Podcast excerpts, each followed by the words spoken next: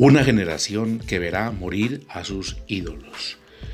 Escrito por Diego Londoño, crítico de música. ¿Cómo extraño la guitarra y la voz de George Harrison? La voz de terciopelo, la rebeldía y energía de Janis Joplin. La poderosa calidad interpretativa de Dolores O'Riordan. La dulzura de Whitney Houston el fuego incandescente sobre cada melodía de las pentatónicas de Jimi Hendrix.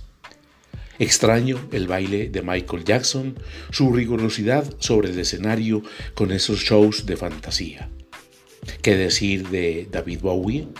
Su fantasía, su elegancia, su estilo, su poder prodigioso para hacer canciones eternas.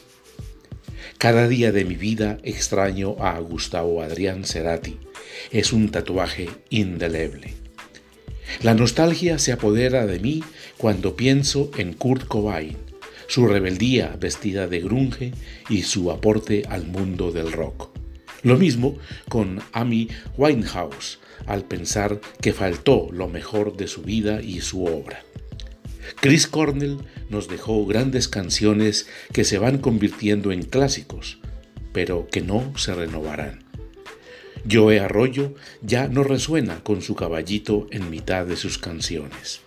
Celia Cruz dejó de decir azúcar y Nina Simone es un recuerdo cinematográfico. Tampoco podremos ver de nuevo las locuras disparatadas de Gustavo el Loco Quintero sobre el escenario, mucho menos la genialidad de Lucho Bermúdez, esa mente valiosa que cambió la historia de la música latinoamericana para siempre. Vicente Fernández no nos pondrá a llorar en vivo. Juan Gabriel no publicará un nuevo disco. No conoceremos una nueva de sus maravillosas tragedias. José Alfredo Jiménez se terminó su última botella. Ya no tendrá más resaca, solo la nuestra. Javier Solís y su bolero ranchero solo suena en Spotify y en el recuerdo de mariachis en todo el mundo pero su bigotito elegante es solo una fotografía. Y así, con miles más, Mercedes Sosa, Jim Morrison, Pablo Milanés, Rodolfo Aicardi, Elvis Presley, Bob Marley, Héctor Lavoe, Darío Gómez, John Lennon, Rafael Orozco, Marvin Galle, Prince, Karen Carpenter, Luis Alberto Spinetta, Juancho Vargas, Freddie Mercury, Selena Quintanilla, Elkin Ramírez, Carlos Gardel, Marciano Cantero, Paudones, Gilda y un larguísimo etcétera que nos duele. Hoy a la mañana, el día que escribí esta reseña, leí una noticia. Piero está en cama, en un hospital alejado de su país natal, aunque él ya no es extranjero en ningún lugar.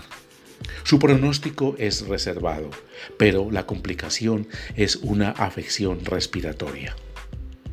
Enrique Bumburi se retiró de los escenarios por problemas de salud y aunque está bien y vital, no lo veremos nunca más sobre las luces recibiendo aplausos.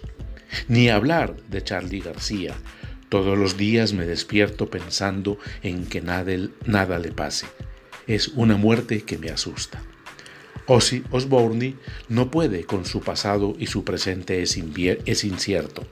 El rey de las tinieblas vive lento y calmo. Serrat y Perales se retiraron de los escenarios. Sus cuerpos ahora necesitan descansar. Somos la generación de la ausencia, de la nostalgia, de los clásicos que ya no sonarán más en vivo y de las historias musicales que nos ayudarán a recordar a nuestros ídolos. Ojalá que la muerte se tarde y que estas voces sean eternas. Una generación que verá morir a sus ídolos, escrito por Diego Londoño, crítico de música.